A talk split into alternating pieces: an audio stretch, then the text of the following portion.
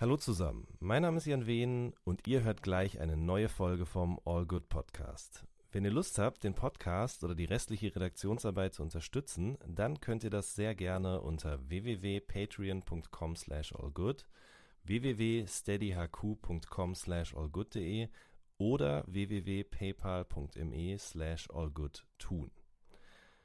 Vielen Dank schon mal im Voraus und jetzt viel Spaß mit der neuen Folge. So good, baby, baby.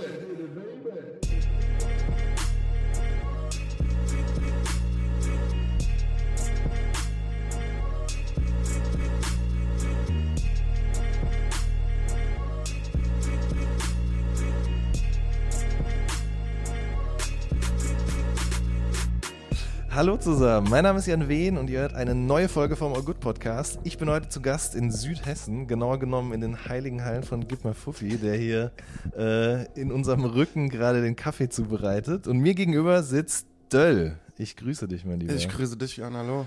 Dein Soloalbum erscheint am 11.01. und deswegen bin ich heute hier hingekommen, damit wir uns mal ein bisschen unterhalten. Ja, danke fürs Kommen. Erstmal. Sehr, sehr gerne. Mhm. Äh, Südhessen habe ich gerade schon gesagt. Mhm. Und ähm, wenn man deine Musik kennt und aufmerksam verfolgt und jetzt auch auf der neuen Platte ein bisschen genau mhm. hinhört, dann merkt man ja schon, dass du einen sehr starken Bezug zu der Gegend hast, auf jeden Fall. Mhm. Ähm, wie war das Aufwachsen denn in Südhessen?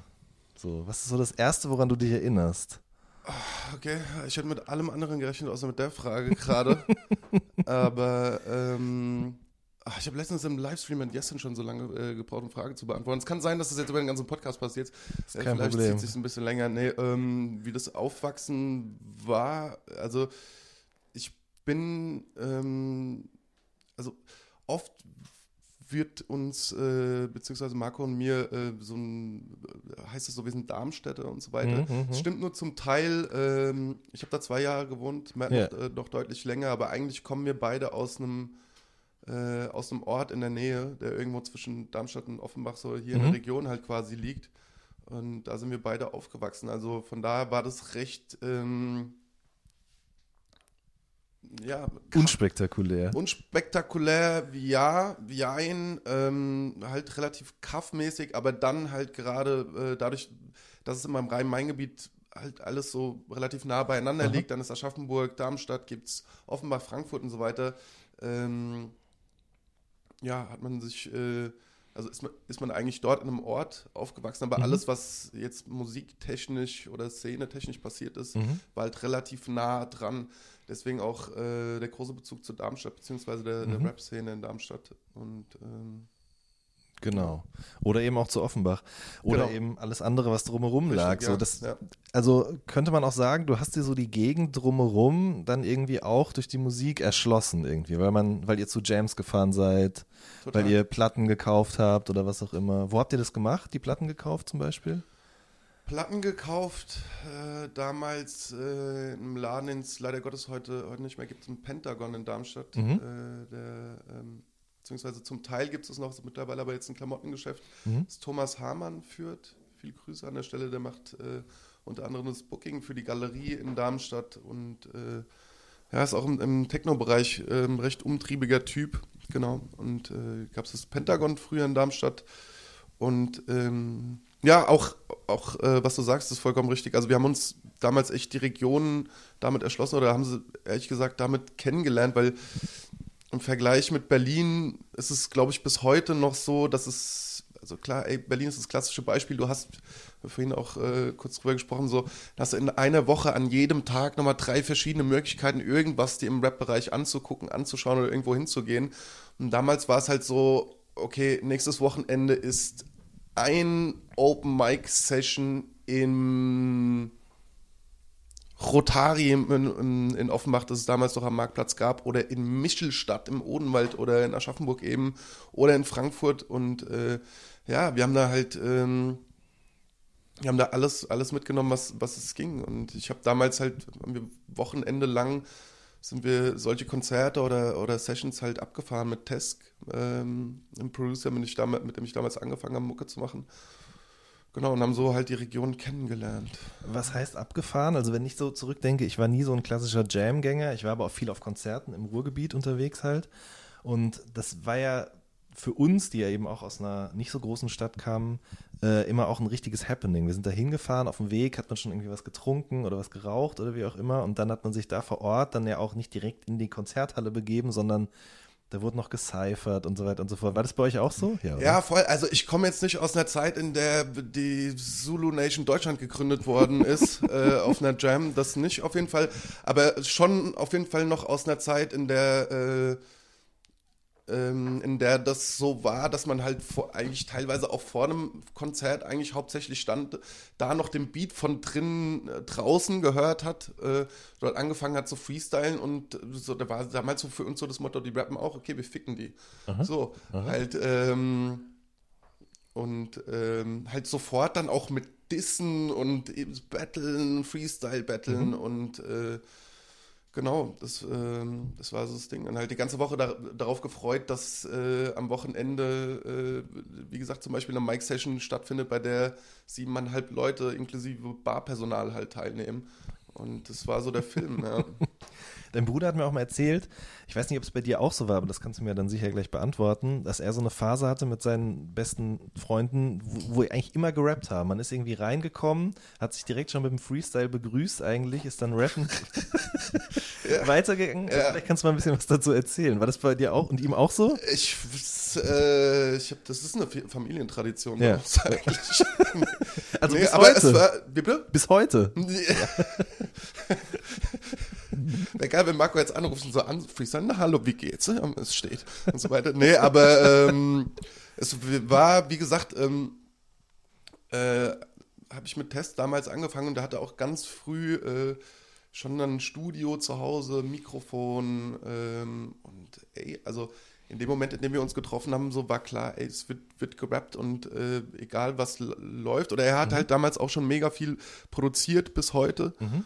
Und ähm, also ich habe mir echt ähm, da über ein paar Jahre lang oder über relativ viele Jahre, glaube ich, rückblickend sogar echt mundfusselig gefreestylt. Mhm. So. Mhm. Auch weit bevor ich ähm, dann irgendwann angefangen habe zu schreiben. Also das war, es ist halt auch die einfachste Form, ähm, in irgendeiner Weise das, das zu praktizieren natürlich. Irgendwas mhm. läuft, was ansatzweise einen Rhythmus vorgibt und dann äh, haben wir darüber gerappt. Mhm. Und äh, ja. Aber wie kam dann sozusagen der Switch vom Freestylen hin zum Schreiben? Gab es dann einen Auslöser oder hat man dann gesagt, okay, jetzt will ich auch mal einen eigenen Track haben, den ich halt rumzeigen kann, oder? Ähm, ich glaube, es war mehr oder weniger fließender Übergang, dass wir dann auch angefangen haben zu schreiben. Wie gesagt, Test damals äh, dann ein Studio gehabt, mhm. Beats gehabt und hat damals schon eine ganze Menge produziert. Ähm, dann haben wir dort ähm, in unserem Keller angefangen zu schreiben und so der erste wirkliche Impuls, ähm, eine Platte zu machen oder eine Veröffentlichung zu machen, kam damals eigentlich hauptsächlich äh, zusammen mit Funk D, der mhm. äh, die Madness-Sachen noch damals aufgenommen, produziert hat und so weiter und äh, mit Iron Jones und ähm, Clef Split Kollege Schnürschuh bildet, beziehungsweise gebildet hat und ähm, der hat mich damals mehr oder weniger mit Normus zusammengebracht, Aha. hat gemeint, ey, ihr wisst äh, beide gar nicht, gar nicht so, wie ihr das äh, kanalisieren könnt, wenn man, wenn man das so sagen kann, macht doch einfach eine Platte zusammen. Mhm. Und ähm, so kam das dann.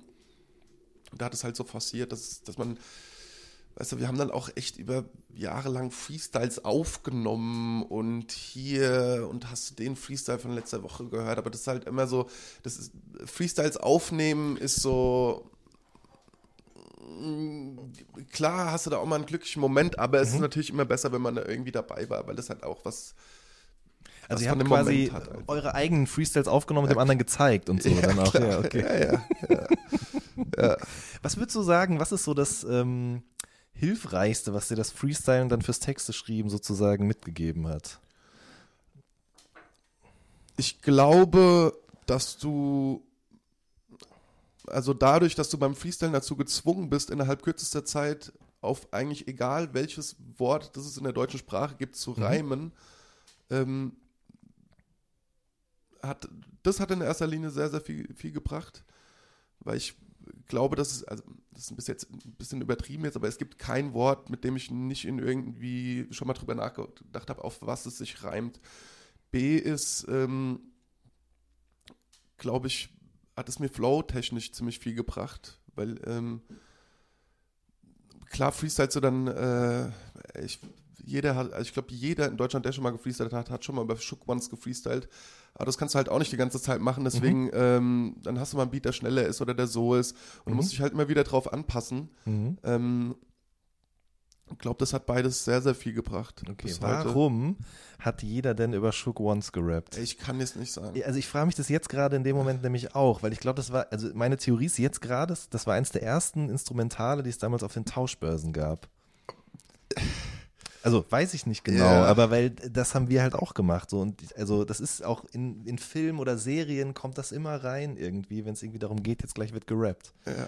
Es ist aber auch ein geiler Beat. Ja, man, ja, genau, das kommt noch oben drein dazu auf jeden Fall. Ja, ja ey, ich kann jetzt, kann jetzt nicht sagen, aber das, was du gesagt hast, das scheint äh, ziemlich plausibel mhm. zu sein. Mhm. mhm. Ähm, ja klar, und wenn man auf unterschiedliche BPM-Zahlen rappt, wird man wandelbarer irgendwie. Man, man, man kann sich das alles zu eigen machen auf eine gewisse Art. Das ja, total. Schon, ja. Ähm, du hast in einem alten Interview mal gesagt, dass du dann, als es so ums Texte schreiben ging, eben auch dir viele Songtexte ausgedruckt hast von Leuten tatsächlich ja. auch, mitgelesen hast, irgendwie vielleicht auch mal rausgeschrieben hast, was ja. dir daran aufgefallen ist. Was, was waren so die ersten Sachen, die du ausgedruckt und mitgelesen hast? Erinnerst du dich? Mmh nicht ausgedruckt, aber ich weiß auf jeden Fall, dass ich, ähm, ich glaube, das war sein erstes Album, die Suave-Platte von Nico mhm. Suave. Kann ich mich ziemlich gut dran erinnern, weil er die, die kompletten Texte waren damals im Booklet. Mhm. Mein Opa hat mir damals die CD gekauft. Ich war, also war ich auch extrem jung noch gewesen, als die rauskam. Und ähm, ja, es äh, mich hat das beim Hören schon fasziniert und äh, die Texte haben dann irgendwann eine Möglichkeit gegeben, um das genauer zu analysieren. Wie, wie ist das eigentlich aufgebaut oder wann kommt der Reim? Wie viele Silben kommen davor? Wie viele Silben hat der Reim? Und ähm, ich glaube, das, das war so eine der ersten Sachen.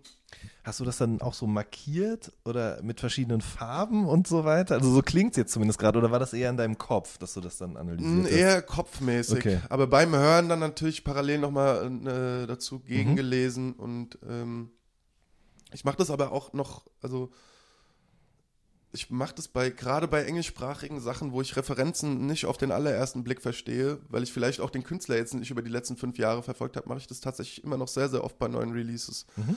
Im ersten, ersten Moment, um es zu verstehen, aber am zweiten Punkt, auch wenn ich, es gibt teilweise auch Sachen so, bei denen ich auch heute noch irgendwie nachvollziehen will, wie, wie das geschrieben ist und wie das gesetzt ist. Also da mache ich das immer noch sehr, sehr häufig, muss ich sagen. Mhm. Interessiert mich auch einfach. Ähm, ja. wie andere Leute arbeiten. Wie Le ja, ja, total. Ja. Total. Ich finde die Suave-Platte, die erste, die geht immer so ein bisschen unter. Also die wird immer nicht so mit einbezogen in dieses End-90er, Anfang 2000er Ding. Warum eigentlich? Also, ich habe vielleicht, meine Theorie ganz kurz noch ist eben, dass die sozusagen genau an dem Punkt rausgekommen ist, an dem es eigentlich fast schon vorbei war. Aber das stimmt doch gar nicht, oder? Wann ist die rausgekommen? 2001? Jetzt, jetzt gerade schwimmig. Ja. Dann war es ja noch gar nicht so richtig vorbei. Wobei Agro ging 2002 los. Aber ich, ich weiß ehrlich gesagt nicht, wie, wie oder was damals damit passiert ist, aber wenn ich mich jetzt so zurückerinnere, das war eigentlich ziemlich, war schon eine große Sache. Auf jeden Fall. Ich, indem ich sage, ja, Video Ganz genau, und so weiter. Ja. Vergesslich natürlich. Ähm, Also damals der Hype war sehr groß, aber jetzt heutzutage denken die wenigsten nur noch daran eigentlich. So, wenn ich mit Leuten spreche über die Zeit, dann heißt es halt immer Beginner, Dynamite Deluxe. Mhm. Und dann hört es eigentlich fast schon auf sozusagen. Aber ich mochte die Platte damals total gerne. Zum einen wegen dieser Reimfertigkeit, die ja. auf jeden Fall auf so einem Dendemann-Level war total. irgendwie. Gleichzeitig aber schon allein wegen den Stimmen war das trotzdem eine ganz unterschiedliche Herangehensweise. Er war eher so ein bisschen laid back, aber die Instrumentals waren wahnsinnig gut, sehr jazzig auch auf jeden Fall. Ill Will hat er, glaube ich, viel gemacht mhm. damals. Mhm. Ähm, ja, fand es, macht es sehr bis heute auch noch. Eigentlich. Ja, auf jeden Fall. Ähm, wir haben jetzt gerade darüber gesprochen, du hast angefangen quasi mit Freestyle, dann hast du angefangen selber Texte zu schreiben, aber gab es so eine so eine Grundintention, warum dich das überhaupt so fasziniert hat? Warum nicht Punk zum Beispiel? Was, was war Ich habe tatsächlich auch Punk gehört, aber Okay. nicht in der äh, nicht in der Intensität äh, wie Rap. Warum ist eine gute Frage. Natürlich. Ähm, Vielleicht hat es, oder mit Sicherheit das, hat es auch damit zu tun gehabt, weil Marco halt damals schon extrem Rap-affin war Mhm. und eigentlich sich bei ihm sich um nichts anderes gedreht hat. Mhm. Klar, wenn du da so einen großen Bruder hast, dann so eiferst so ein bisschen nach und du willst es unbedingt wissen, aber auch unabhängig davon, das hat mir, ähm, ich, Was hat es gibt, das? es, gibt, es gibt zum Beispiel diesen, ich weiß nicht, wie viele Leute das noch auf dem Schirm haben, aber es gibt diesen Cora E. Schlüsselkind-Song. Mhm. Ähm, und ich habe nicht eins zu eins denselben Lebenslauf, aber ich habe einen ähnlichen Lebenslauf. Und ähm, der ist auch tatsächlich rausgekommen, als ich viele Sachen in meinem Leben ähm, in, in der Richtung passiert sind. Mhm. Ähm, so alleinerziehende Mutter und solche Geschichten, weißt du. Und das hat für mich eine unglaubliche Faszination gehabt damals, dass jemand einfach da ist, der eins zu eins nach erzählt oder erzählt, was, was mir gerade passiert. So und mich, äh, äh, mich da wiederfinden lässt oder mich super krass mit der ganzen Sache identifizieren lässt. Ähm, ich finde bis heute, dass es ein großartiger Song ist. Mhm. Und äh, wie gesagt, ey, für mich war das damals so, ey, fuck, die erzählt gerade eins zu eins Sachen, die bei mir genauso passieren und erzählt aber auch im, im, im, im, im gleichen Moment, wie sie so ein bisschen da rausgekommen ist oder, oder was ihr dabei geholfen hat. Und ähm, da gibt es so diese Line, doch hatte Glück die Welle aus Amerika, spülte mich wieder ans Land zurück. Ich begann zu leben, wurde aktiv und habe zum ersten Mal geträumt, ohne dass ich schlief und so weiter. Und dann dachte ich so, ey, fuck, weil ich gerade auch in diesem Krieg Punkt Gänsehaut, war. So, wenn du das Ey, rappst. ich ne? auch, Ja, ja, ja. ich auch. Weißt du, und bei mir war es halt so familiär war zu dem Zeitpunkt nicht alles so wirklich geil. Ich habe mich überkrass an Rap orientiert und ähm, das hat mir halt sehr, sehr krass bis heute ähm, im, in meinem Leben, wenn man das so pathe- pathetisch sagen will, geholfen einfach. Mhm. Und äh, für mich war es dann damals so, ey, das ist, das ist auf jeden Fall das Ding so. Mhm. Und äh, ich hatte dann einen unglaublichen Wissensdurst und äh, gesamt, was, was die Kultur angeht. Und äh, das ist eigentlich bis heute, hat sich nichts daran verändert. Mhm. Mhm. Und es gibt immer wieder Momente, wo ich denke, ähm, ey, das, das gibt mir gerade Halt, weißt du, oder das, das, es gibt mir was, äh, Das Gefühl, dass du nicht alleine bist. genau, Ja. in mieseren Zeiten. Ja. Ähm, und äh, ja, ich habe auch, äh, gib mal vor, wie habe ich die Tage davon gehabt? So, ich habe vor zwei oder drei Wochen, ähm, es ist sehr Hip-Hop-romantisch, ja, ich habe vor zwei, drei Wochen äh, aus Zufall mal wieder das, das Leben Azad von Album, ra- äh, Leben Album von Azad äh, rausgekramt äh, und äh, habe darauf Hip-Hop gehört Mhm.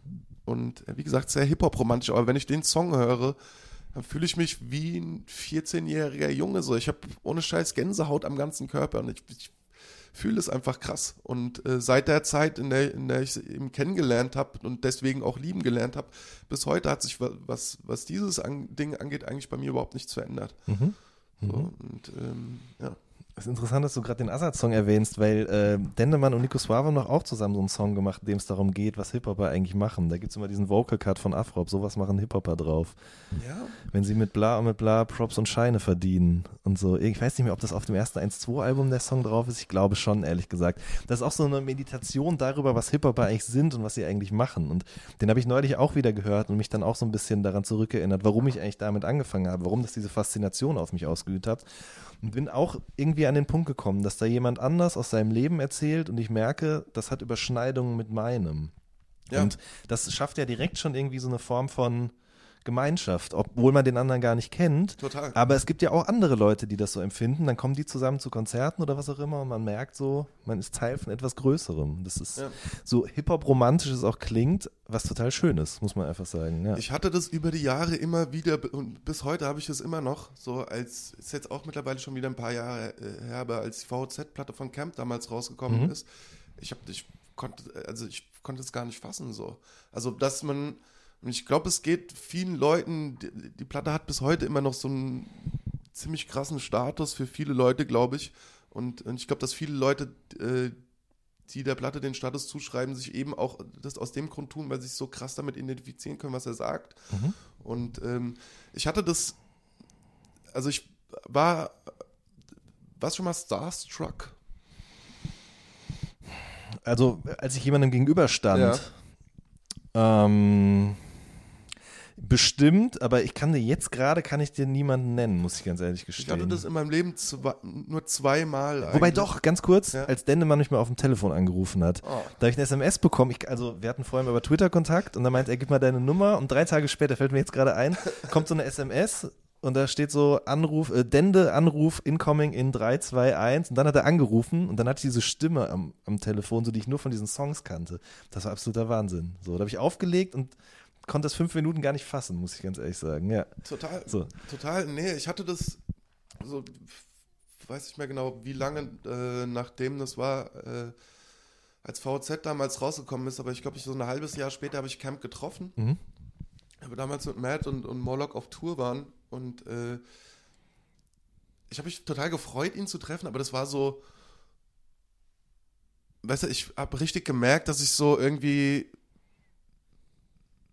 also ich war so irgendwie ge gehemmt, mich mit ihm normal zu unterhalten, weil es war irgendwie auch crazy.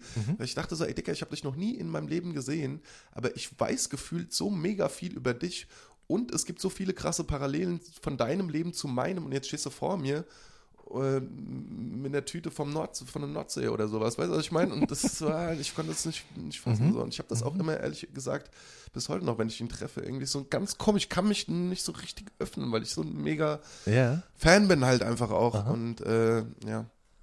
Aha. Also die Platte sagst du, das war schon äh, ein ganz, ganz wichtige, wichtiger Moment in deinem Leben. Auf jeden so. Fall. Ja. Auf jeden Fall. Ähm, ich meine, es ist ja so ein bisschen, ich finde, das Album steht immer allein auf weiter Flur für mich, musikalisch, aber auch inhaltlich, weil das Ja. ja so eine ganz krasse Anti-Helden-Geschichte ist irgendwie auf eine gewisse Art, Mhm. die im- für die im Rap selten Platz ist, muss man sagen, einfach so. Also wenn jemand sich so hinstellt und sagt, das bin ich, dann oft natürlich eher so im Bereich Representing und so weiter und so fort. Ich bin der Geilste, aber sozusagen, ey, bei mir läuft das und das schief, das passiert eher selten. Aber ich habe jetzt bei deinem Album tatsächlich auch das Gefühl davon gehabt, als ich das gehört habe. So. Also Mhm. ähm, würdest du sagen, dass das Album auch eine Inspiration für dein Album jetzt war, VZ? Mm. Ja, ich glaube schon. Also, ähm, was bei Camp natürlich auch noch dazu kommt, neben diesem persönlichen oder privaten Ansatz, den er auf vielen Sachen hat, glaube ich, bei, in dem wir uns ähneln, zumindest ist so eine sehr krasse, eine sehr krasse Affinität zu Reimen, wie man die setzt, wie man die behandelt, wie, wie, äh, wie sauber ein Reim sein muss, damit man den überhaupt macht und so weiter. Ich glaube, da ist auf jeden Fall eine Parallele da und halt eben auch, ähm, was du sagst, ohne mir da jetzt selbst, ich weiß nicht, ob man, ob man sich deswegen auf die, selbst auf die Schulter klopfen kann, aber was vielleicht auch eine Parallele ist, glaube ich, ist, dass äh, ist dieses bisschen dieses Anti-Helden-Ding und auch auf Songs eben halt nicht nur Stärken zu präsentieren, Mhm. sondern halt auch relativ, äh, ja, was heißt oft, aber zumindest im gleichen Maß auch über Schwächen zu sprechen. Mhm. Mhm. Und, ja. Hast du dir das selbst von Anfang an erlaubt in deiner Musik oder war das eher so, dass du gedacht hast, nee, das darf ich nicht, das, ähm, das macht mich angreifbar vor meiner Familie, aber auch vor fremden Menschen und weißt du, was ich meine? Ja, ähm, also es ist immer noch bis heute ist vor jeder Ver nicht vor jeder Veröffentlichung, äh, aber wenn wenn es um persönliche oder private Songs geht, ist es immer noch ein Abwiegen beziehungsweise ein Erlauben oder nicht Erlauben, wie Mhm. weit ich gehe oder oder eben nicht. Ich habe ähm, das Intro ist der letzte Song eigentlich, der für die Platte entstanden ist. Ich habe den ein oder zwei Wochen vor Abgabe geschrieben. Und in der Zeit war ich die ganze Zeit so. Kannst du das überhaupt sagen? Mhm. Kann man das in der Öffentlichkeit überhaupt sagen? Ähm, sollte man das in der Öffentlichkeit sagen? Nicht nur jetzt. Also, weißt du, ich habe jetzt überhaupt keine Angst davor, dass mich irgendjemand in seiner Musik mit meinen Schwächen angreift. Ist mir total scheißegal, aber eher, mir geht's eher darum, kann ich das in der Öffentlichkeit sagen, in Bezug auf meine Familie, in Bezug auf meine Freunde, in Bezug um meinen, auf meinen engeren Kreis, so. Mhm. Das ist immer wieder ein Abwägen und äh, ja, entweder ein Erlauben oder, oder nicht erlauben. Aber gleichzeitig, also kann ich komplett nachvollziehen, gleichzeitig ist es aber auch das, was dann irgendwie sofort bleibt. Ne? Also man mhm. hört diesen zum Beispiel eben den ersten Song der Platte und das ist halt wirklich richtig harter Stuff, sage ich einfach mal. Mhm. Ähm, und das machten ja die wenigsten heutzutage noch, sich so zu öffnen in ihrer Musik. Zumal gleichzeitig auch noch irgendwie dieser Effekt sich dadurch verstärkt, dass es eben dieser Sprachnachricht von WhatsApp sozusagen eben irgendwie verblendet wird. War das wirklich so? Hast du quasi auf den Beat geschrieben und das dann eben mit Sprachnotiz an irgendjemanden geschickt und dann habt ja. ihr das. Ja? Okay. Ja. Ähm, also ich habe das, mache das eigentlich in der Produktionsphase relativ oft. Mhm.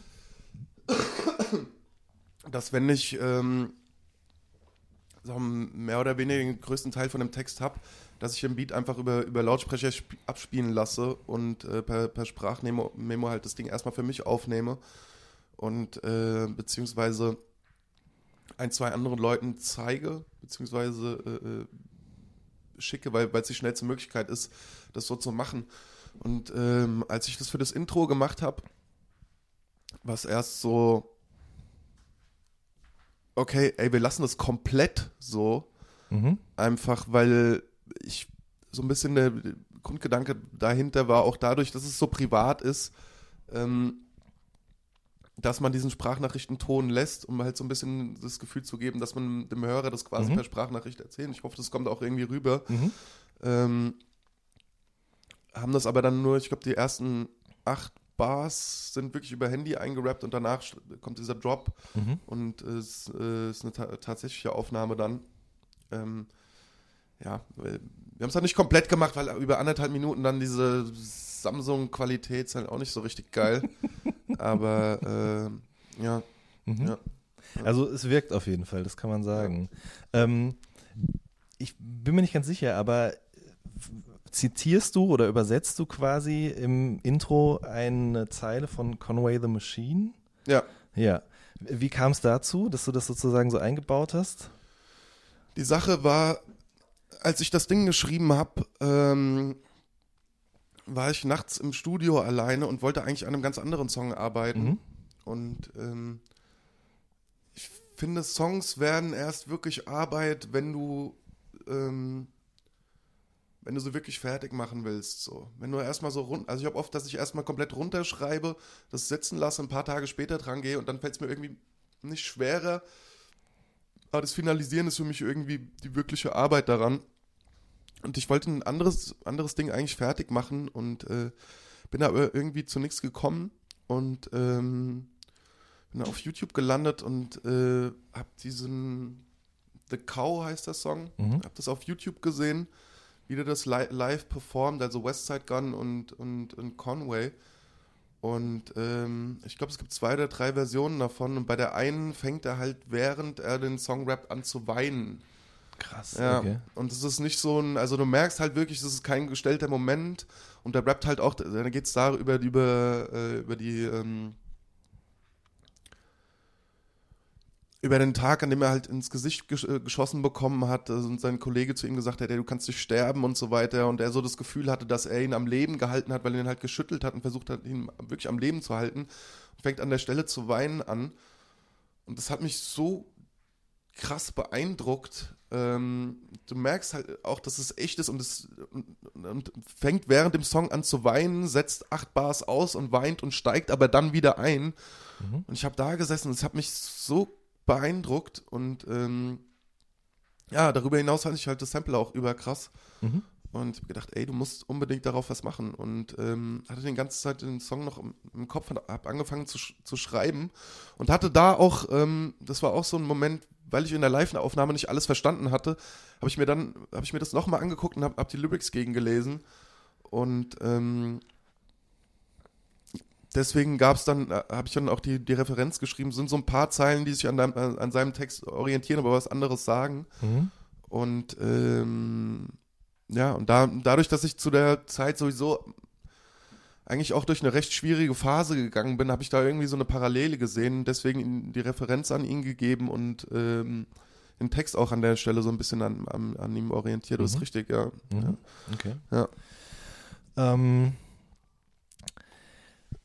Ja, aber was, was, was man vielleicht noch sagen kann, äh, weil du, weil du vorher sagtest, es ist, äh, ist teilweise ha- harter Stuff und Mhm. ähm, ich immer wieder die Sache habe, so dass ich eben abwäge, das zu machen oder nicht zu machen und gerade bei dem Song das auch mache. Also ich habe äh, ich habe halt oft das Gefühl, dass klar, ey, es gibt Sachen, die werde ich auf jeden Fall nicht erzählen, weil es auch irgendwann zu weit geht. Die zweite Sache ist aber, wenn man wenn man eben den Ansatz hat, so private Dinge in Songs zu besprechen und man dann verschiedene Sachen rauslässt, dann bildet es nicht diesen, dann hat es nicht die Möglichkeit, so diese Identifikation für den Hörer zu bilden, wie wenn, wenn, wenn du wirklich erzählst, wie es war. Auch nochmal, wenn man zurückdenkt an diesen Cora-E-Song, mhm. ähm, ich glaube, die sagt an einer Stelle so, ähm, und selbst die beste Mutter merkt nicht, dass ihr Kind nach Alkohol stank, wenn sie selber trank. Oder weil sie selber trank. Ich weiß nicht mal ganz genau, aber das ist Mhm. eigentlich, wenn du dran denkst, es ist so eine überkrass harte Zeile. Aber wenn sie die nicht gedroppt hätte, dann wäre das der Realität auch nicht, glaube ich, gerecht ge gewesen. Und Mhm. es hätte auch nicht so viele Leute gegeben, die gesagt hätten, ja, das kenne ich halt leider Gottes irgendwoher, so, Mhm. weißt du. Ja. Ähm, wann hast du das erste Mal gemerkt, dass du was kannst, was Rap angeht? Weil, also ich frage das deshalb, weil es auf der Platte ja öfter darum geht, so ich glaube an mich selbst oder äh, du hättest fast den Glauben an dich selber verloren, aber du findest ihn halt auch wieder auf der Platte und äh, münzt ihn eben in Songs um. Und dann habe ich mich halt gefragt, so wann hast du das das erste Mal gemerkt und wo ist dieser Moment entstanden, auf den du dich sozusagen berufen kannst? So. Ähm, also, als wir damals noch durch die Region getingelt sind Mhm. und äh, gefreestylt haben, ähm, klar, ey, da waren, da gab es schon die eine, eine oder andere Situation, wo ich gemerkt habe, ey, Digga, ich rap seit zwei Jahren, du machst das hier seit 15 Jahren und ich habe dich gerade ausgezogen, so. Nicht jetzt so, war, ich, ich war so überkrass, aber ich, es ist, da waren schon Momente dabei, wo ich, wo ich schon so gemerkt habe, ey, ich beherrsche das oder ich habe mich anscheinend mehr mit der Sache befasst als du. Mhm. Und ähm, ähm, aber tatsächlich muss ich wirklich sagen, äh, war ich lange Zeit nicht so von mir selbst überzeugt, äh, wie es vielleicht auch der Sache, es ist schl- schwer selbst zu beurteilen, aber vielleicht der Sache oder dem Können äh, gerecht gewesen wäre. Ähm, ein paar Jahre vor der EP ähm, haben, mich, haben mir wirklich, gib mal Fuffi und äh, sein Bruder massiv auf mich eingeredet und haben, haben zu mir gemeint, ey, pass auf, wenn du dich disziplinierst so und dich der Sache annimmst, so, dann kannst du hier draus was machen, verstehst du? Und nicht nur, äh, du kannst am Wochenende in einem Hobbykeller von irgendeinem Kumpel rappen und äh, dem seine drei Cousins lachen ein bisschen darüber, so, weißt du, du bist Mhm. nice, so, und äh, du kannst da wirklich was draus machen und ähm, wenn, wenn dem nicht so gewesen wäre, hätte ich wahrscheinlich auch keine Solo-Veröffentlichung gemacht und wir würden jetzt wahrscheinlich auch kein Interview führen. Also ich war lange Zeit nicht, nicht so selbst von der Sache überzeugt, wie es andere waren, Mhm. beziehungsweise wie, wie die Jungs es gewesen waren. Mhm. Und äh, das hat mir extrem geholfen und das ist auch eigentlich der Grund, warum ich Digga, ich bin nicht Mark Forster oder sowas, was ich meine? Aber das ist eigentlich der Grund, warum ich Gott sei Dank da bin, wo ich heute bin. Mhm. Mhm. Ja. Die Jungs haben es gesagt, du hast dann diese EP gemacht, die ja sehr, sehr gut ankam. Ich habe in der Vorbereitung nochmal mir Rezensionen und so weiter eben dazu durchgelesen auch. Die Leute waren sehr begeistert und danach gab es ja schon sowas wie einen Hype auf jeden Fall. Ne? Also äh, Leute wollten dich signen, nehme ich an. Gab, war das schon so? Ja. Ja? Okay. Ähm, warum hast du das dann ausgeschlagen? Oder nicht so durchgezogen, wie man sich das vorstellen würde. Ne? Jemand macht eine EP, die Industrie flippt aus, zwar jetzt nicht auf riesengroßer Major-Basis, aber Ja. schon so ein bisschen mehr als für gewöhnlich. Ähm, aber wie, wie ist das dann weitergegangen danach eigentlich? Ja. Ähm, ähm, ja, also das hat mehrere, mehrere Gründe gehabt auf jeden Fall. Ich, ähm, es ging auch relativ schnell, muss ich sagen, nachdem die EP Mhm. draußen war. War ich innerhalb kürzester Zeit in der Situation, in, der ich eigentlich immer sein wollte, so. Weißt du, hätte mir ein halb, halbes Jahr vor Release der EP jemand erzählt, ey, Digga, du kannst dein Geld mit, äh, dein, dein Geld mit Rap verdienen, was, ach, mhm. Quatsch, Alter. Mhm. Und danach war es so, ich hätte irgendwie allerlei Möglichkeiten, das, äh, das zu machen und war so im ersten Moment war ich so, fuck, mhm. Geil. Und äh, also ich, das hat mich auch überkrass geehrt, dass das damals so passiert ist. Ich glaube nur rückblickend hat es mich in gewisser Weise überfordert, weil ich von dem Business überhaupt gar keine Ahnung hatte. Aber im selben Moment alles so auf penibelste Art und Weise richtig machen wollte, was mir letztlich auch zum Verhängnis geworden ist, ähm, weil ich mich da sehr krass in Sachen vertieft habe, über die ich eigentlich nicht nachdenken sollte. So. Zum Beispiel? Irgendwelche Verträge oder natürlich, weißt du, natürlich musst du ja darüber Gedanken machen, so kein Bullshit unterschreiben, so, aber es ging dann für mich nur noch so darum, okay, ich will es unbedingt auf krasseste Art und Weise richtig mhm. machen. Mhm. Ähm, und ich glaube, es hat mir, es ist, das ist schon mal, äh, schon mal letztens irgendwo gesagt, es ist ein extremes Luxusproblem gebabbel.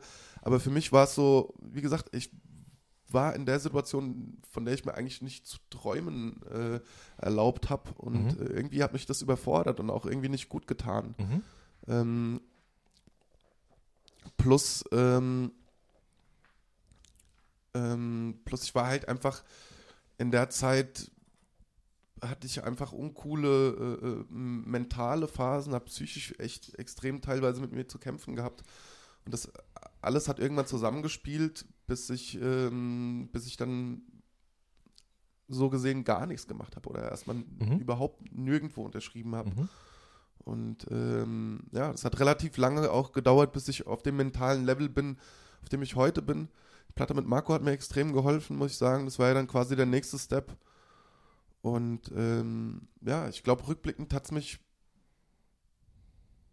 stellenweise auch ehrlich gesagt überfordert. Mhm. Ja.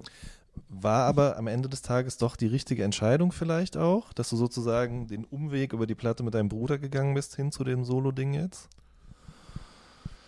Ähm, die, ja, ich glaube, glaube schon.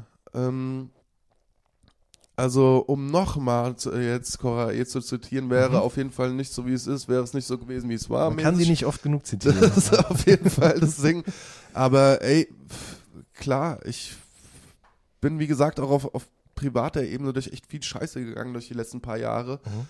Aber wenn, ne, klar kann man das so sagen, weil wenn das nicht passiert wäre, hätte ich auch nicht die Platte geschrieben, die ich jetzt geschrieben habe, so. Mhm.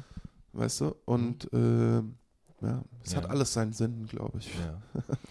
ähm, du hast jetzt gerade schon angesprochen, dass du äh, durch mehrere Krisen gegangen bist und ähm, eine davon, das hört man eben auf dem Intro, das hört man aber auch auf Waldemar zum Beispiel, ist eben die Spielsucht auf jeden Fall. Ja. Ähm, möchtest du darüber sprechen? Mhm. Oder möchtest du es bei dem Song oder bei den Zeilen belassen? Ich will auf jeden Fall nicht so überkrass ins Detail mhm. gehen, aber okay. frag ruhig. Also. Womit hat es angefangen? Mm.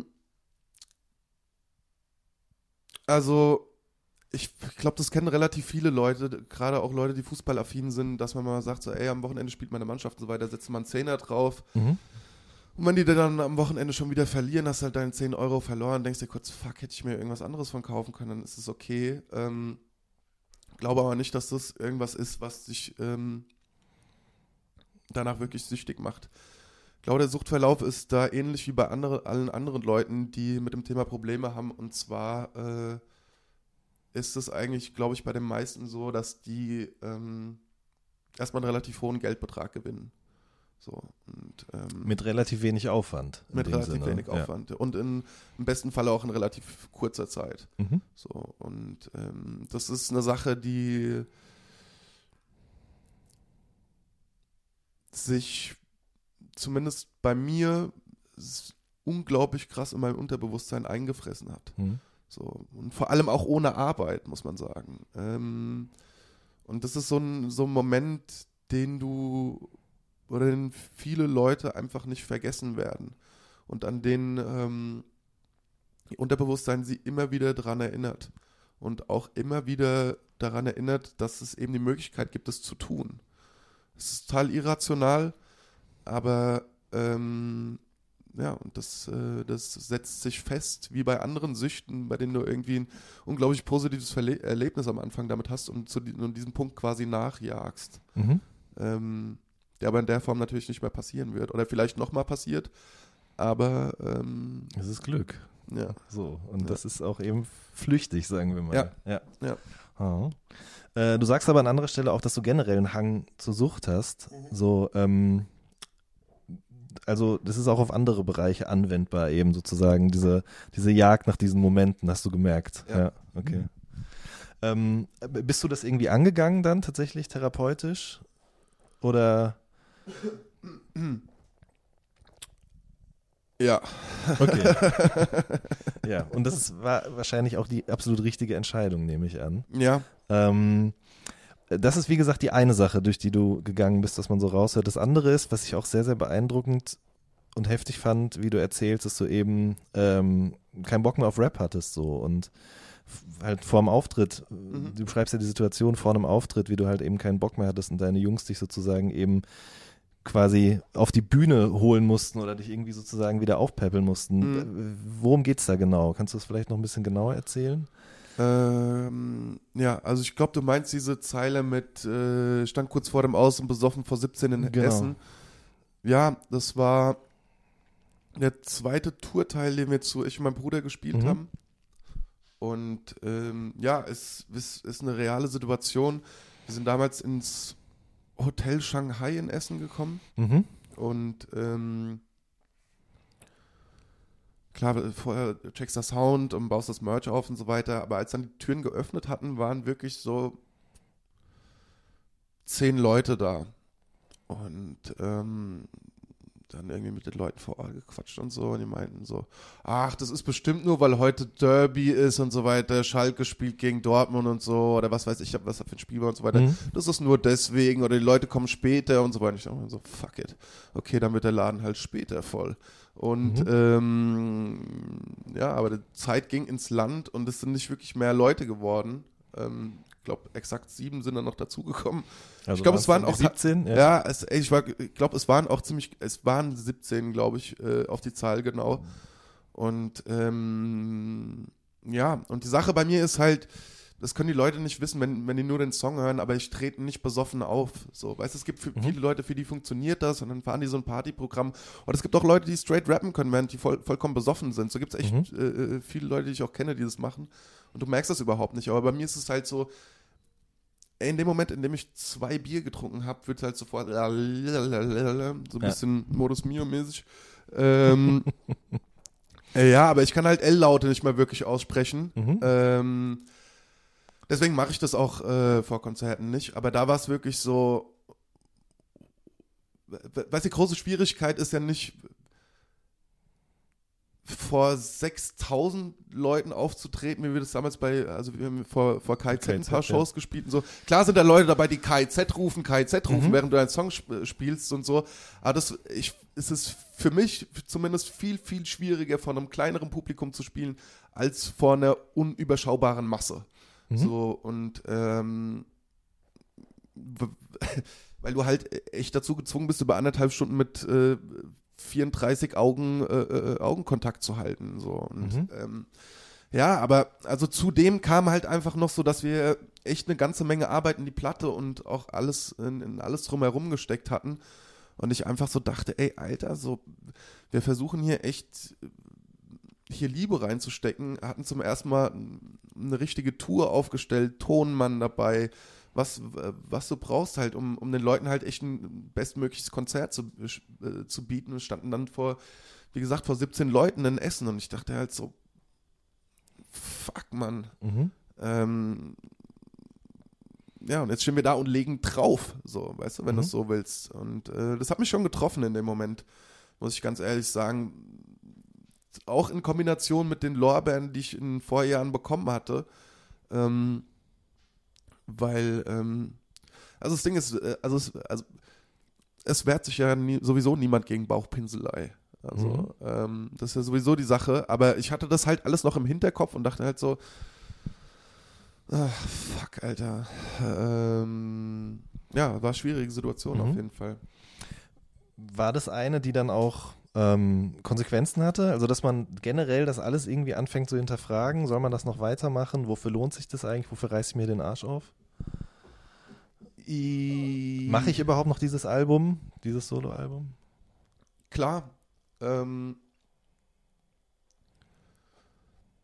klar, ähm, hinterfragt man das und so weiter, aber ähm, der Glaube an die Sache äh, oder auch der Glaube an, an sich selbst, ähm, den du vorhin da angesprochen hast, war letztlich auf jeden Fall viel, viel größer als, ähm, als jetzt so ein kleiner äh, kleines Loch auf dem Mhm. Weg so. Mhm. Und ähm, ich, ey, wir brauchen uns der, da nichts, also ich brauche mir da nichts vorzumachen.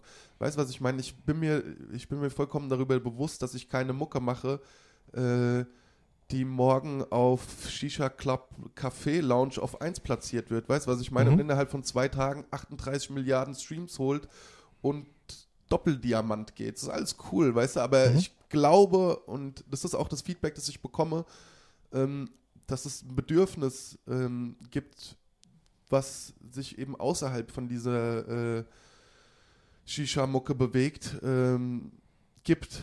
Mhm. Und, ähm, und dass, dass die Leute halt nach wie vor Interesse haben an der Sache. Mhm. Und ähm, ja.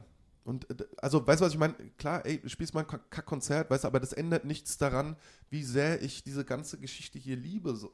Das Mhm. ist, ist sehr bisschen Pippi in den Augen, so, weißt du, aber das, das hat nichts daran verändert und das, das wird auch nichts daran verändern, wenn die nächste Tour kacke laufen wird. Ja. So, was, äh, Gott sei Dank weiß ich es jetzt schon, das wird nicht passieren, Mhm. aber das, das verändert in keinem Fall in irgendeiner Weise meine Einstellung oder meine Liebe de, der Sache gegenüber.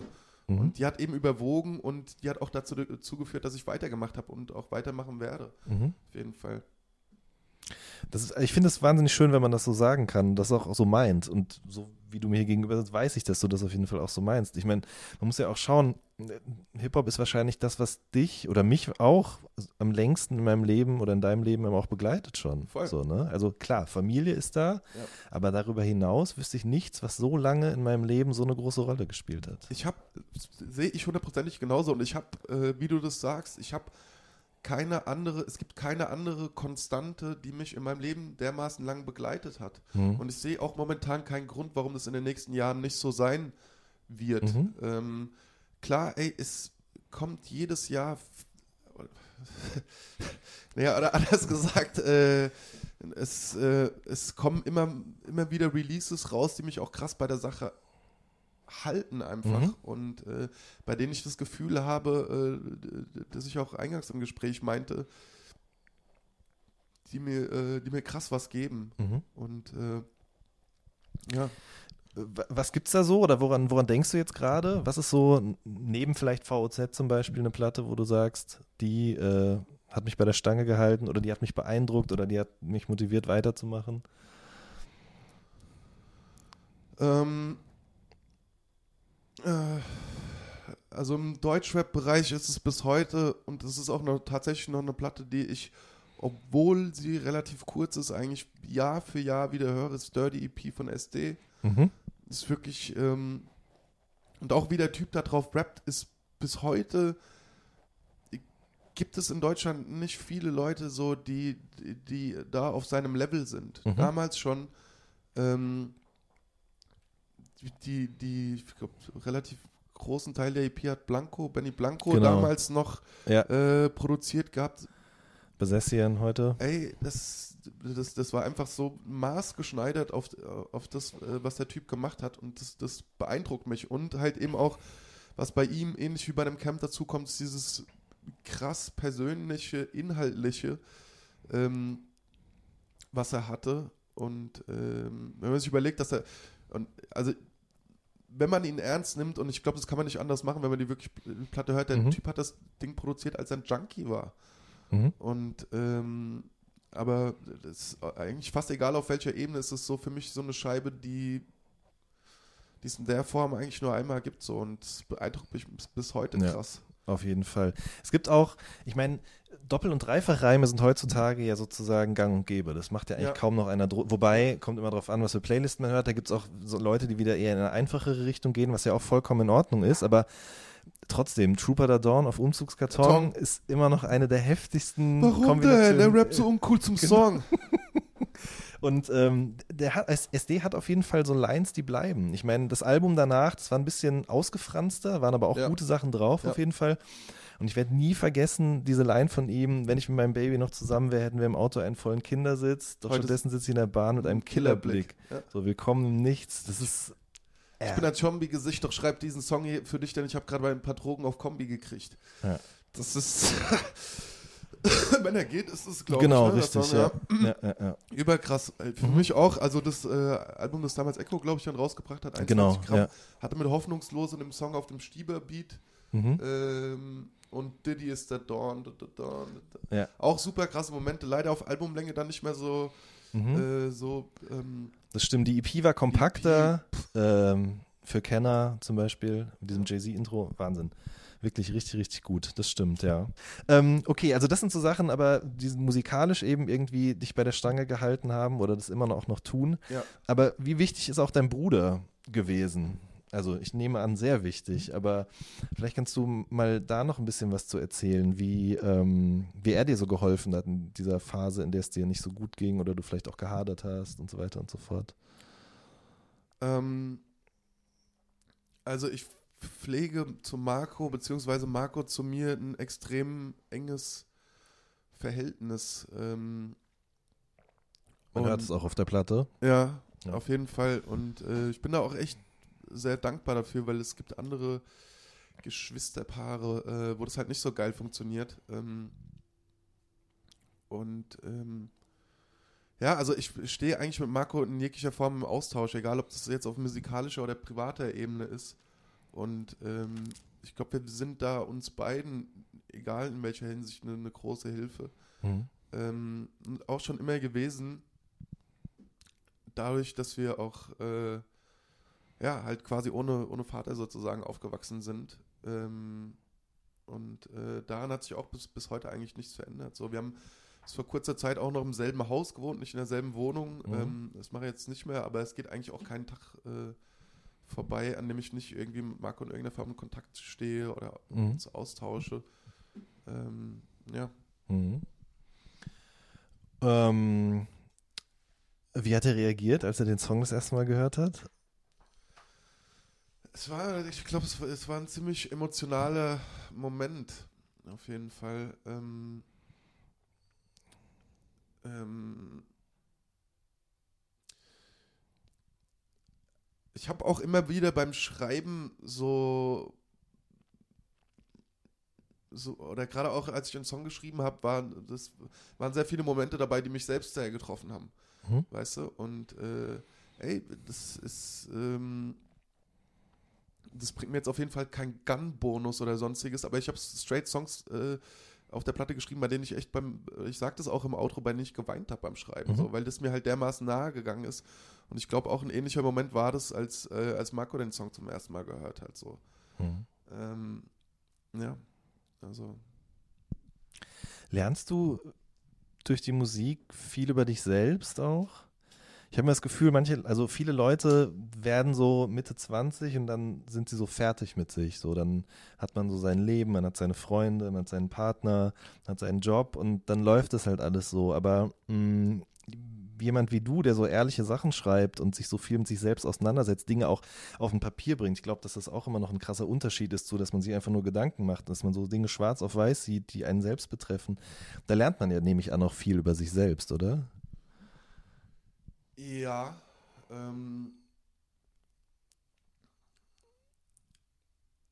ja, auf jeden Fall. Erschrickt, äh, oder ähm, also erschrickt einen das manchmal auch oder sorgt das dann dafür, dass man sagt, ich will jetzt daran arbeiten oder ähm, also macht, macht das was mit dir, nachdem das sozusagen auf einem Song gelandet ist? Weißt du, was ich meine? Ja, ähm, also dieses was man vor, vor, was ja viele Leute so vor ein paar Jahren noch so klassisch in Interviews gedroppt haben oder auch immer noch droppen, ist dieses Therapie-Ding und so weiter. Mhm. Sehe ich auch ein bisschen. Aber die Sache ist so, ähm, also in dem Moment, in dem du eine Sache aufschreibst, hast du ja nicht damit abgeschlossen. Mhm. Also zu mir, äh, zumindest geht es mir damit so.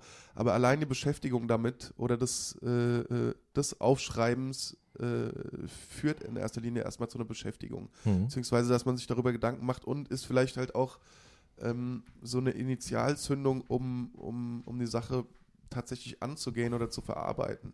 Mhm. Das auf jeden Fall. Mhm. Und ähm, ja, oder ist oft auch ein Anhaltspunkt, dass man sich Sachen annimmt oder versucht, die wirklich halt dann zu bewältigen. Mhm. Also das auf jeden Fall. Ähm, viele Künstler sagen ja auch, dass so, dass sie ihre beste Schaffensphase irgendwie hatten, als sie richtig am Boden waren und mhm. das best, ihre beste Kunst entstanden ist, was auch immer das heißen mag. Aber würdest du sagen, dass das auch mit ein Grund ist dafür, dass die Platte so gut ist? Also, dass die so gut ist, sage ich jetzt. Ne? Danke dir. äh, ja, also ich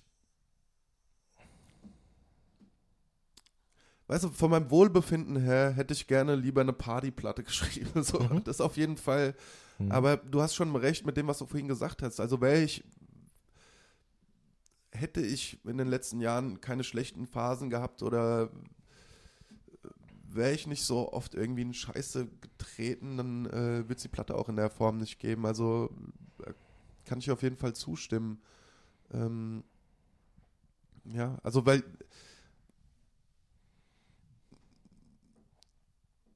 wenn du, wenn dein Ausgangspunkt das ist, dass du darüber schreibst, was du erlebst und du erlebst das nicht, dann ist es halt äh, schwierig, über sowas zu schreiben. Und mhm. äh, würde ich, würd ich auch einfach ausschließen, aber ja, vielleicht, äh, vielleicht ist es, ist es so, ja. Mhm. Ähm, wir sitzen jetzt ja gerade hier in der Küche, beziehungsweise in Heiligen Hallen. Ja, Entschuldigung, ja. gib mal Fuffi. ähm, mir ist tatsächlich zu Ohren gekommen, dass ihr euch mal ein ganzes, also wahrscheinlich dann letztes Jahr, ein ganzes Silvester lang eingeschlossen habt, um sozusagen schon an den ersten Songs zu arbeiten hier. Ja. Äh, wie, ist das vonstatten gegangen? Was ist da vielleicht auch schon entstanden für dieses Album jetzt? Ähm, gute Frage. Ähm, ja, also deswegen sind diese ist diese Wohnung, sind das wirklich heilige Hallen für mich, unter anderem deswegen, ja. weil ich auch, wenn ich hier bin, ähm, hier auch schreibe, ja. äh, teilweise. Und ähm, es war damals schon, ich glaube, das war das Silvester von 2014, 2015. Ah, okay. Ist schon ein bisschen länger her. Aber ähm, ich hatte dann so ein halbes Jahr nach EP-Release die ganze Zeit Sachen gesammelt. Mhm. Und wir haben dann einen ganzen Batch von, von Sachen eigentlich aufgenommen, so in einer Session. Und was, woran ich mich auf jeden Fall noch erinnere, ist, also so die, die Grundzüge von Hector Lavoe haben schon gestanden, die haben wir hier, mhm. glaube ich, aufgenommen. Ähm, ich hatte damals ein Outro geschrieben, das aber dann nicht das Outro geworden ist, das auf der Platte gelandet ist. Ich glaube, wir haben Teile von Ich bleib in der Nacht aufgenommen, auch so die ersten, ersten Lines, die ich hatte. Ich habe den Song über die letzten drei Jahre immer wieder so umgearbeitet und äh, umgeschrieben, mhm. bis er dann letztlich in der Version war, in der er jetzt auf der Platte gelandet ist. Also da ist schon, also zwei, drei Songs waren da auf jeden Fall damals schon dabei, die jetzt erst auf, auf dem Album gelandet sind. Mhm. Was würdest du sagen, wie wichtig ist er für deine Arbeit, deine Kunst? So, weil du sagst ja auf der Platte auch, äh, dass er Familie ist. Ich ja. meine, du bist eben oft hier, hast du mir vorhin ja. im Vorgespräch schon erzählt, du hast gerade gesagt, du hast hier viel geschrieben. Was, was für eine Rolle spielt er für das, was du machst?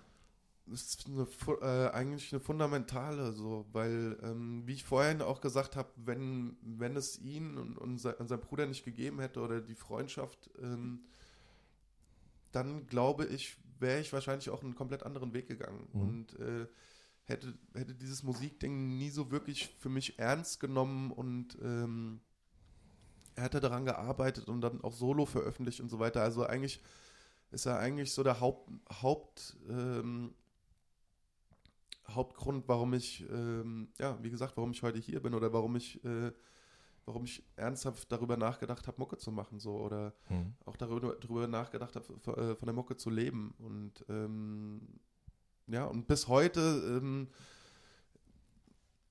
verbindet uns halt eine, eine sehr enge Freundschaft halt und äh, auch, ähm, auch auf musikalischer Ebene Zusammenarbeit. Also bis heute sind eigentlich auf der Platte sind immer noch zwei Beats von ihm, eine Skit hat er produziert. Ähm, er ist eigentlich auch, wenn du so willst, das einzige Feature auf der Platte. Auf dem Skit ist es, das ist seine Stimme, die da mit dem, mit dem Taxifahrer redet. Das wollte genau. ich nämlich noch fragen, ja. Genau, und ähm, also an der ähm, daran hat es auch so ein Punkt, äh, an dem sich eigentlich über die letzten Jahre überhaupt nichts verändert Mhm. hat äh, und sich hoffentlich auch nichts verändern wird. Ähm, dementsprechend extrem, extrem wichtig eigentlich für alles, was ich mache. Er ist auch eigentlich der Erste mit Matt zusammen, der irgendwelche Sachen hört, die ich schreibe, die ich mache und äh, mit denen ich auch eigentlich als einziges so wirklich äh, darüber spreche, was ich mache.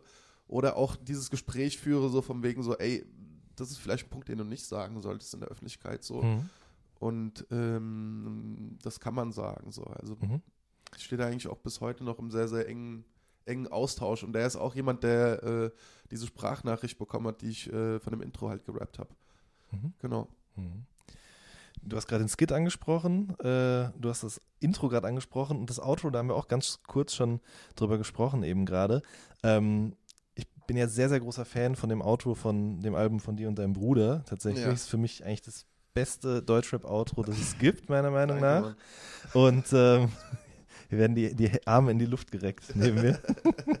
ähm, und dementsprechend war ich schon, bevor ich jetzt die neue Platte gehört habe, wahnsinnig gespannt darauf, ob es wieder etwas in die Richtung geben wird. Also Ja. bist du selber auch Fan von Outros auf Platten oder von Intros oder so sozusagen Ja. generell so gestalterischen Klammern? Kann man das so sagen? Ich feiere das. ja. Ich feiere das extrem. Ja. Ähm, ich, ich mag es zum Beispiel je- jemand sehr, der sehr, sehr, ja gut, eigentlich schon, kann man schon sagen, nichts, ist auch kein Front gegen ihn, aber der jetzt mittlerweile so ein bisschen in Vergessenheit geraten ist, auch glaube ich, weil er nicht mehr so viel macht, Mhm. ist Frankie Kubrick. Mhm. Ich weiß gar nicht mehr, wie die Platte hieß. Mit dem Rücken zur Mit dem Wand. Rücken ja. zur Wand äh, hieß die Platte.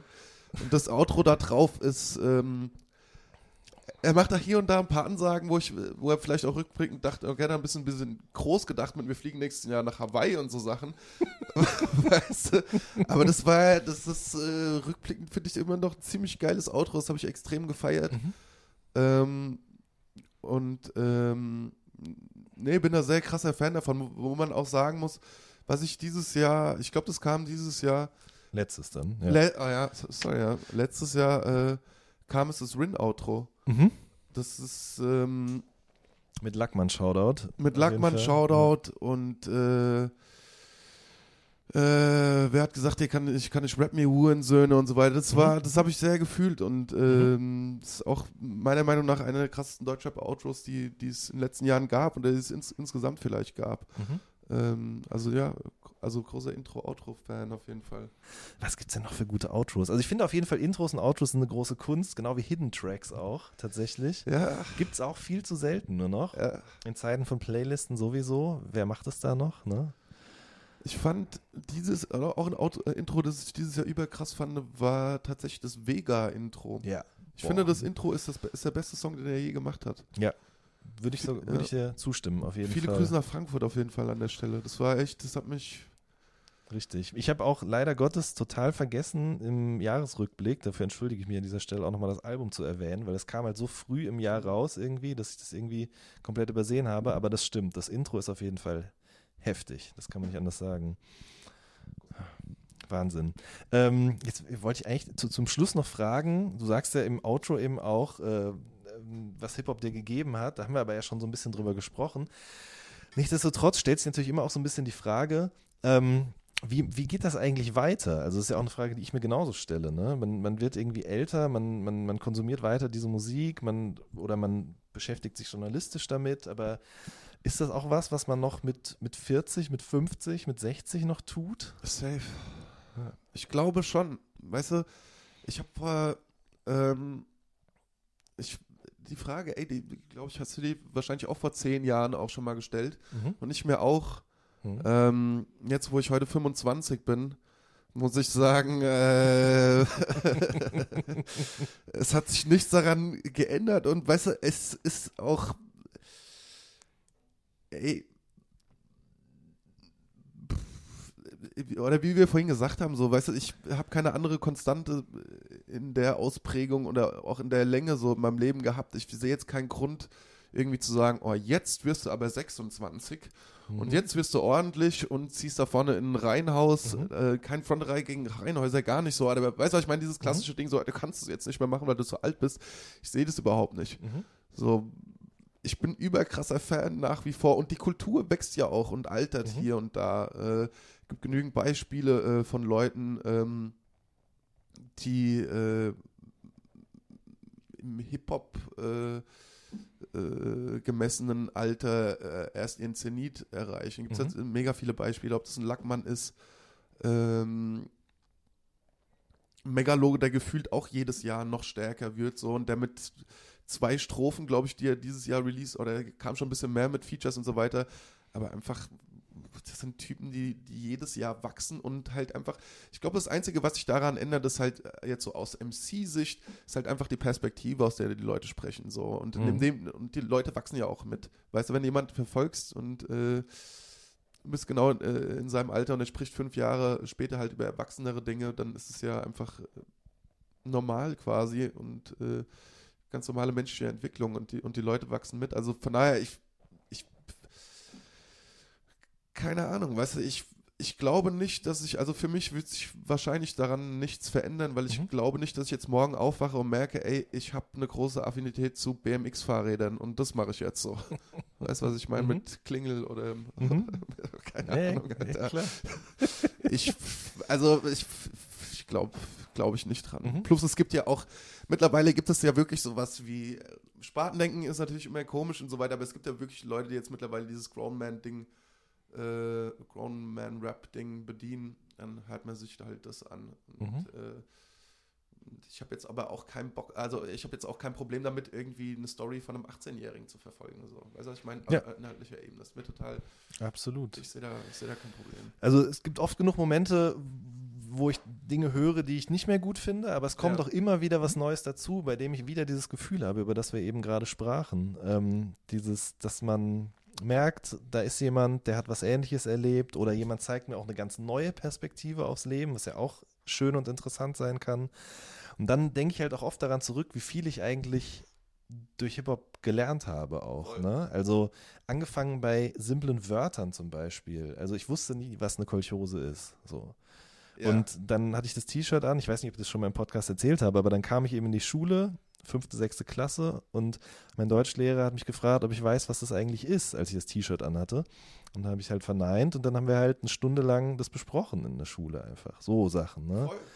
Und äh, ich meine, das kann einem auch durch andere Musikrichtungen, durch andere, weiß ich nicht, Jobs oder was auch immer passieren, aber für mich ist es eben Hip-Hop gewesen und das wird nie wieder weggehen. So. Auf je, ey, ich sehe das ganz genau. Es gibt auch der, zum Beispiel diese, diese Stieberlein mit äh, dass, bei, dass man bei Kumpels nicht neben die Klobrille piest. So Dinge, ey, jetzt, ich will jetzt nicht sagen, dass ich vorher durch die Wohnung von meinen Freunden gelaufen bin, wild uriniert habe, auf jeden Fall, das war nicht das Ding.